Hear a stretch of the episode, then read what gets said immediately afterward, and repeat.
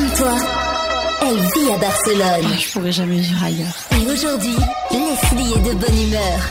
Qu'est-ce qui t'a mis de bonne humeur cette semaine, Leslie Barcelona Street Talk, un concept qui permet d'apprendre une langue étrangère avec un SDF. Il est possible de faire des échanges linguistiques avec des sans-abri pour apprendre l'espagnol, le catalan et bien d'autres langues à Barcelone. Alors cette initiative permet aux élèves d'aider les SDF en leur donnant un salaire minimum en échange des cours. Alors la séance peut avoir lieu dans un parc, un café ou un espace public. Il est conseillé de faire une séance d'au moins 45 minutes.